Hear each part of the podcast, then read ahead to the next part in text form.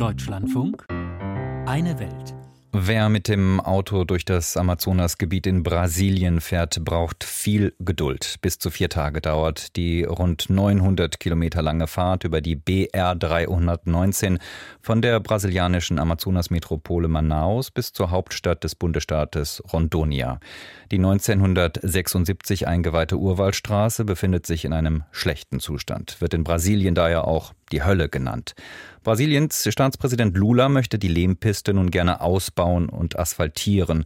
Doch seine Umweltministerin protestiert. Und auch in Berlin wird die Debatte genau verfolgt, denn für das Verkehrsprojekt möchte Lula gerne Geld aus dem sogenannten Amazonasfonds verwenden. Die deutsche Regierung hat die Millionenzahlungen an den 2008 eingerichteten Schutzfonds erst vor wenigen Monaten wieder aufgenommen, nachdem sie die Zahlungen unter Lulas Vorgänger Bolsonaro suspendiert hatte. Kai Laufen über ein umstrittenes Infrastrukturprojekt.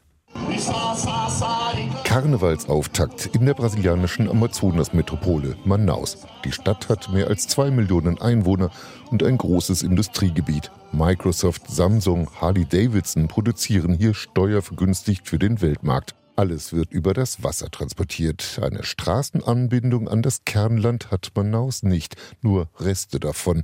In den 1970er Jahren gebaut, aber längst zur Lehmpiste zerbröselt.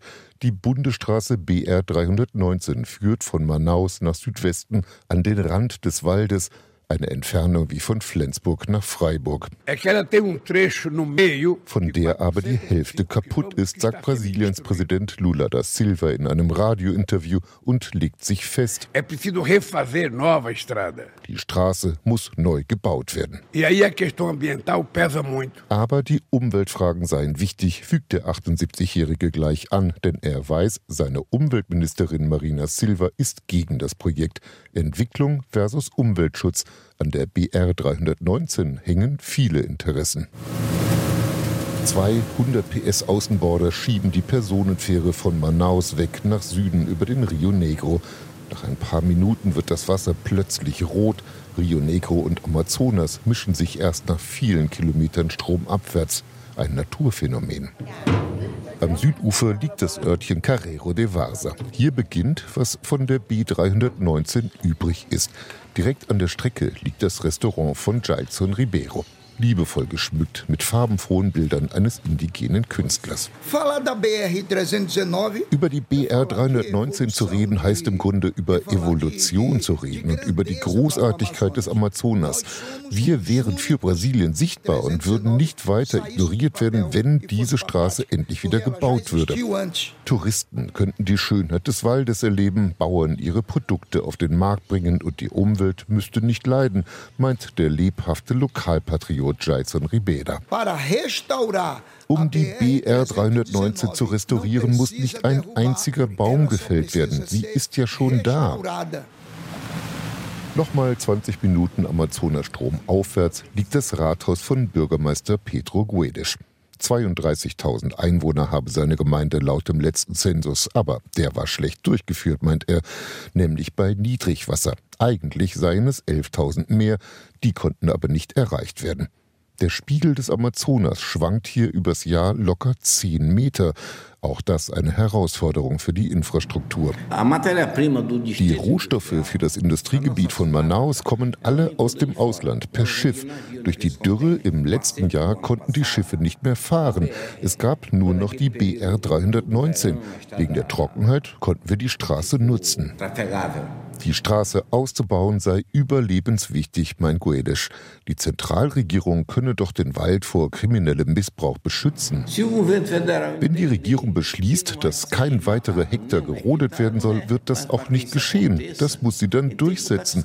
Aber dafür bekommt sie doch Millionen und Abermillionen von den europäischen Ländern. Guedes meint den Amazonasfonds, der mit 1,2 Milliarden Euro hauptsächlich von Norwegen befüllt wird. Deutschland trägt ein Zehntel bei. Zurück in Manaus, wo Greenpeace seit langem ein großes Büro hat.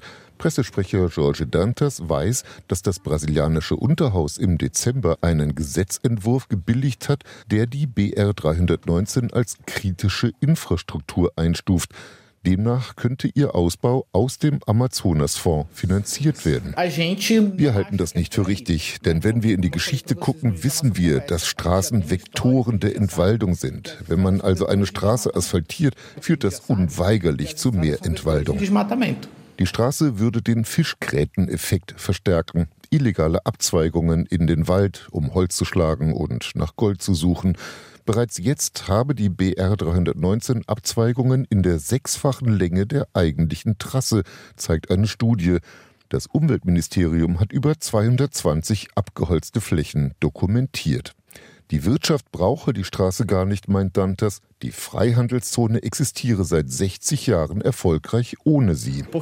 Es handelt sich um eine Straße, deren Wert sowohl in Bezug auf die Anzahl der darauf fahrenden Fahrzeuge als auch auf den Wert der darauf beförderten Güter sehr gering ist. Für die Regierung ist es also eine teure Straße.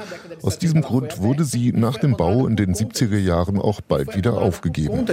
Ob sich volkswirtschaftliche Argumente und Umweltschutz oder der Wunsch vieler Brasilianer nach einer hochentwickelten Infrastruktur letztlich durchsetzen, wird in Brasilia entschieden und dann auch mit deutschem Geld umgesetzt.